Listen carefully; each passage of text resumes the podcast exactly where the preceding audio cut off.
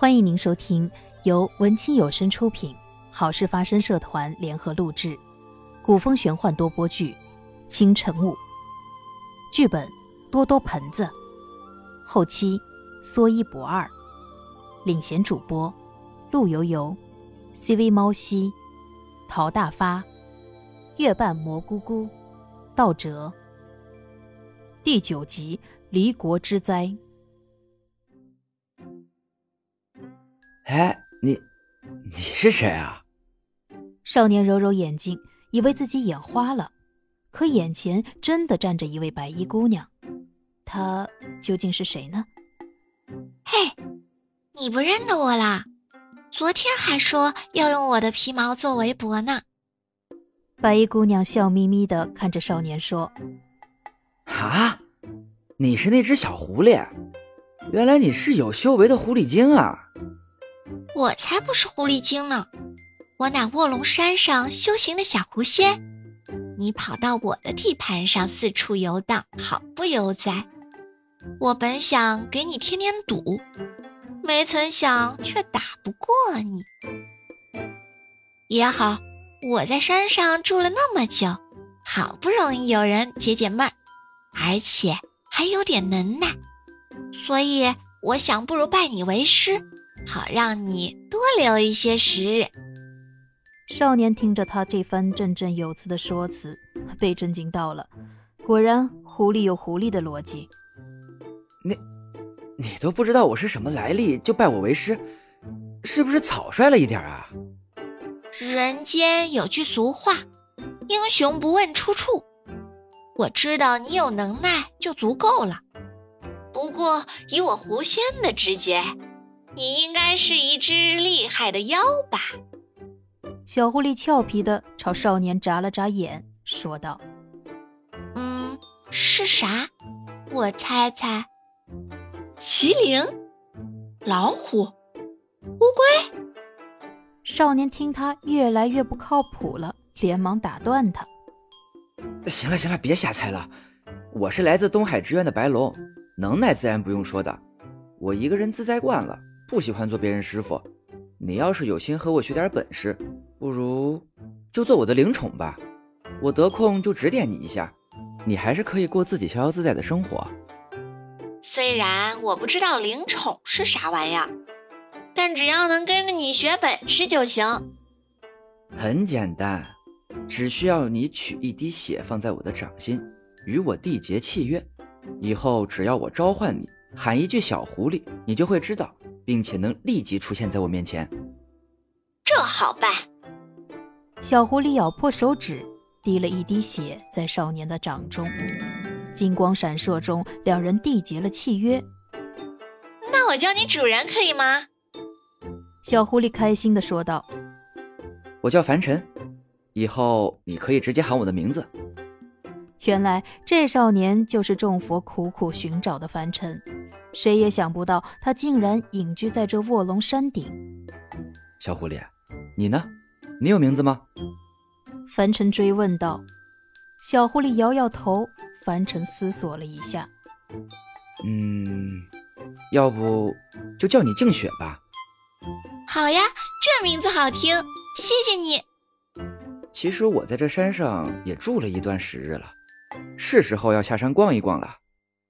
你最好这段时间别下山。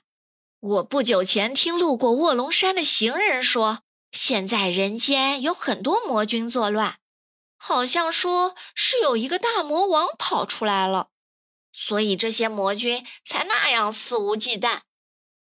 大魔王？难道是智罗？凡尘跟着普玄修行的时候，曾经听普玄讲过不少神魔大战的故事。智罗的名字可是给他留下了深刻的印象。他赶紧追问：“那你有没有听说过这个大魔王从哪里跑出来的？”我好像记得他们提过一个地方，思思弥山。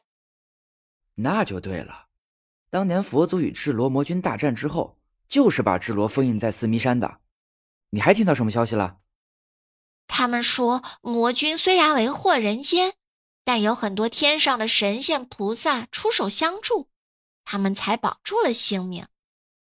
看来天界大军都已经出动了，我也要去四迷山看看。凡尘自言自语道，随即对静雪说：“我要出发去四迷山了解一下情况，你留在这里继续打探来往的消息，有啥情况啊，及时告诉我啊。”啊，你这么快就要走啦？这是我等了一千年必须要完成的使命。你是我的灵宠，随时都可以过来找我的哈。我走了。凡尘下山后便直奔四迷山，一路倒是没有遇见魔君，但能够看到被魔君洗劫过的村庄几乎无人生还。他心中焦急，不禁加快了脚步赶路。思迷山这边，清寒已经来到了山脚之下，远远望去，断开两截的山峰被黑气环绕着，还不知道山上是怎样的情景。他抽出宝剑，打起十二分的精神。一步一步地向山里走去，忽然一道劲风传来，清寒身体迅速向后一转，躲了过去。回头一看，是一根树枝。清寒警惕了一阵后，发现对方并没有现身，也似乎没有后招了。他便仔细端详起那根树枝，这应该是个暗器，但并没有对他造成任何伤害。对方是敌是友，招惹他又有什么目的呢？清寒艺高人胆大，心想道：“管他是什么，大不了打一架。”他定定心神，继续往前走。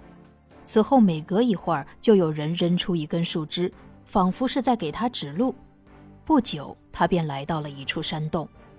山洞下方传来咚咚的声音，清寒赶紧跑了进去。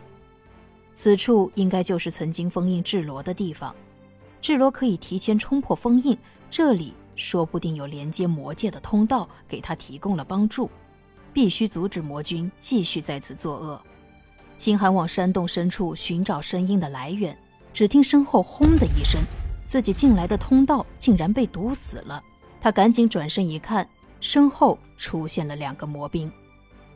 大哥，这个白白净净的，应该蛮美味的，能不能分我一点啊？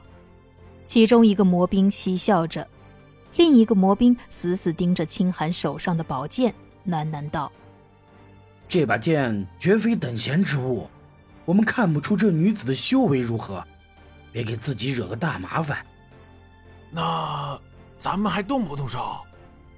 你大哥可比你聪明多了，知道惹不起。一个懒洋洋的身影在山洞深处传来：“谁？”谁在说话？魔兵大哥冲着空气大喊道。金寒刚想开口询问，可隐隐的感觉到了一股妖气，还不知这人是敌是友，还是静观其变。我在这里。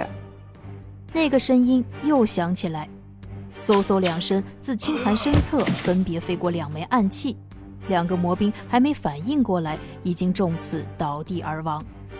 金寒见此人杀魔兵如此爽快，料定定是同道中人，便道：“这位义士，城门相助，不如现身做个朋友吧。”他话音刚落，一位风度翩翩的少年便在他面前飘然而落。此人正是从卧龙山赶过来打探情况的凡尘。你一个女孩子就不应该在这种地方乱跑，很危险的。我其实自己能应付的。只是想从那两个魔兵处打探一下魔君的消息。清寒听凡尘的语气，像是瞧不起自己是个女子，不禁有些生气。难道你也是听说智罗魔君现世，过来打探消息的？是又怎样？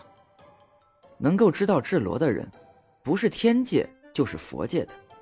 你一个人界的小姑娘，怎会晓得这些因由？清寒不想和他解释那么多。自顾自的在山洞里搜寻起来。喂，你怎么不说话？清寒不理会他。我在里面都找过了，什么也没发现。魔君据点恐怕不在这里。哎，你一路过来没有发现什么线索吗？刚刚你不是说做个朋友吗？朋友之间信息是可以互相分享的。凡尘笑嘻嘻的跟在清寒身后，一直说。清寒四处查看过，确实没什么发现，忽然，他又听见之前引自己过来的咚咚声，他赶紧趴在石壁上仔细的听。对了，就是这个声音。他起身挥动宝剑，正想把石壁砸开，就在这时，凡尘抓住他的手臂，制止了他的动作。哎，别冲动，我们还不确定里面是什么，万一里面真的藏着魔君，我们两个人对抗也是很吃力的，不如从长计议。此刻的清寒真的会听凡尘的建议吗？石壁背后真的是魔君的据点吗？本集播讲结束，感谢您的收听。各位小哥哥、小姐姐们，如果喜欢我们的剧情，欢迎多多点赞、评论哦。